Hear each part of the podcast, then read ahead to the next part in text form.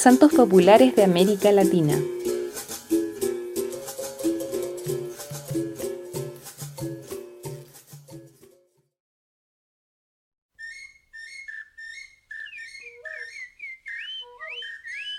Dicen que América Latina es rica, rica en los frutos que se extraen de sus tierras y sobre todo rica en su gente y creencias. Viajar por sus paisajes es ser testigo de la devoción que se tiene hacia los santos populares, quienes no son aceptados por la Iglesia Católica.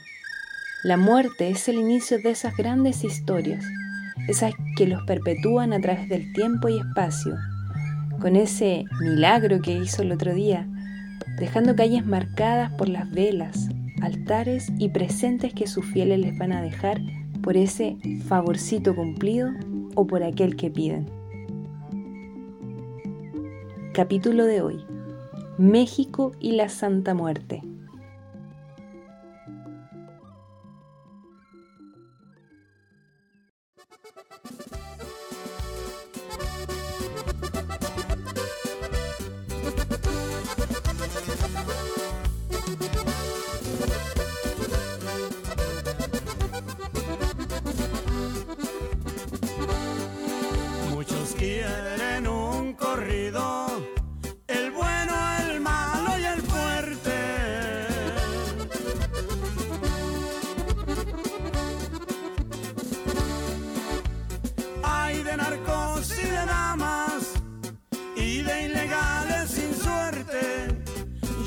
Canto a la patrona, a la Santísima Muerte.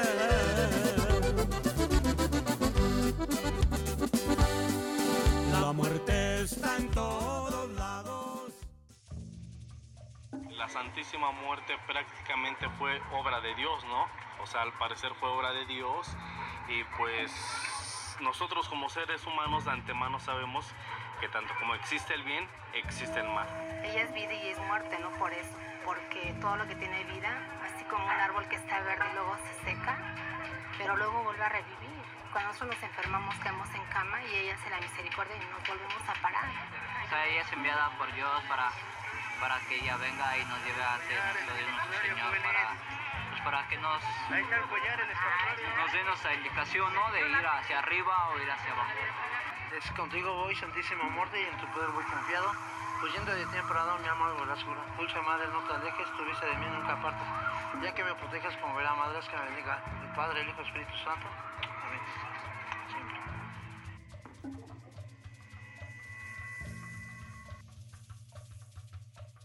La Santa Muerte, también llamada por las devotas y devotos la Flaquita, la Niña Blanca, la Santa, la patrona, la señora o la madrina. Su imagen es la de un esqueleto con una túnica negra y larga que porta una guadaña, o también conocida como una cuchilla en curva sostenida por un largo palo. La creencia católica y la Santa Muerte no están divorciadas. Muchos creyentes en Dios creen paralelamente en la Niña Blanca. Para ellos, la muerte es parte de la vida y por tanto parte de Dios.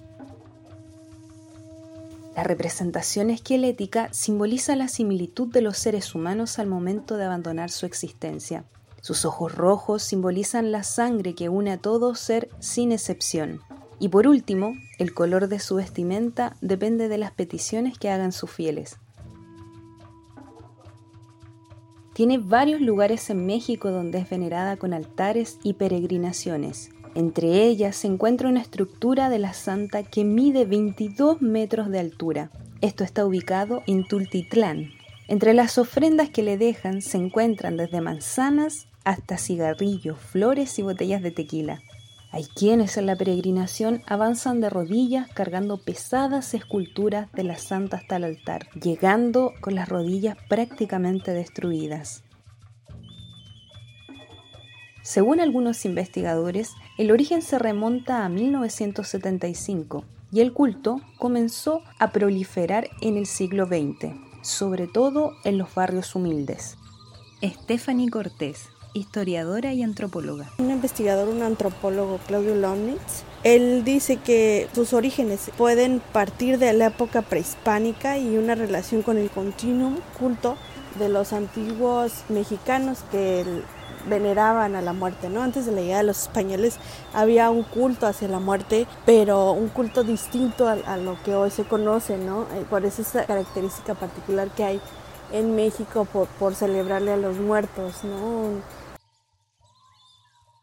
Las más congruentes me suena a, lo que tiene que ver con el culto mexicano, es o, que la trajeron los españoles y hubo un sincretismo con lo que se creía en ese entonces y se juntó con, con lo que traían los españoles, con lo que había antes, eh, o con lo que había más bien en, en el área mexicana, entonces se da ese sincretismo religioso.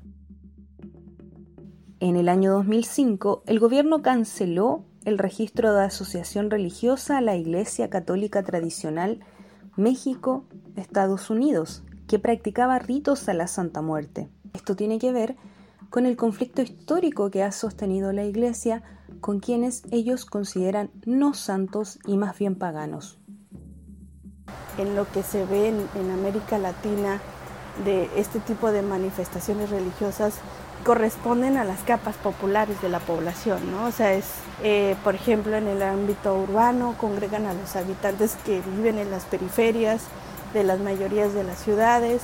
La mayoría de sus adeptos pertenecen a las clases urbanas populares, generalmente son eh, personas que han sido afectadas por los procesos de modernización e industrialización, eh, son los excluidos de un modelo también oficial eh, tanto en los ámbitos político, cultural, económico y religioso.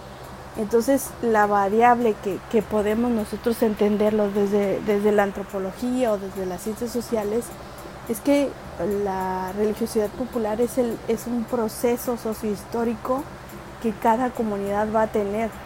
Si bien vamos a tener santos populares, se va, se va a dividir ¿no? la gente que vive bajo las normas y las, reglas aceptadas que son el empleo, el empleo formal, la educación, etcétera, un trabajo formal.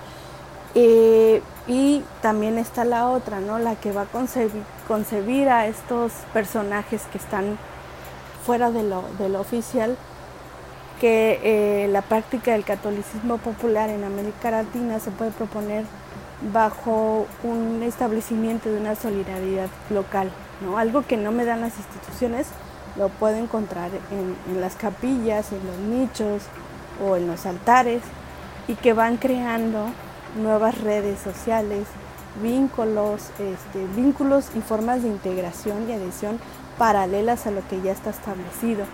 ¿no? Entonces eh, la gente va a convertir a los santos eh, no canonizados eh, en patronos por esta eficacia simbólica que van a tener sobre las necesidades que no han sido cumplidas por el Estado o por la religión oficial. La muerte, como dicen los mexicanos, es parte de la vida y en vez de temerle y sufrir en esa larga espera, podríamos aprender a vivir con ella,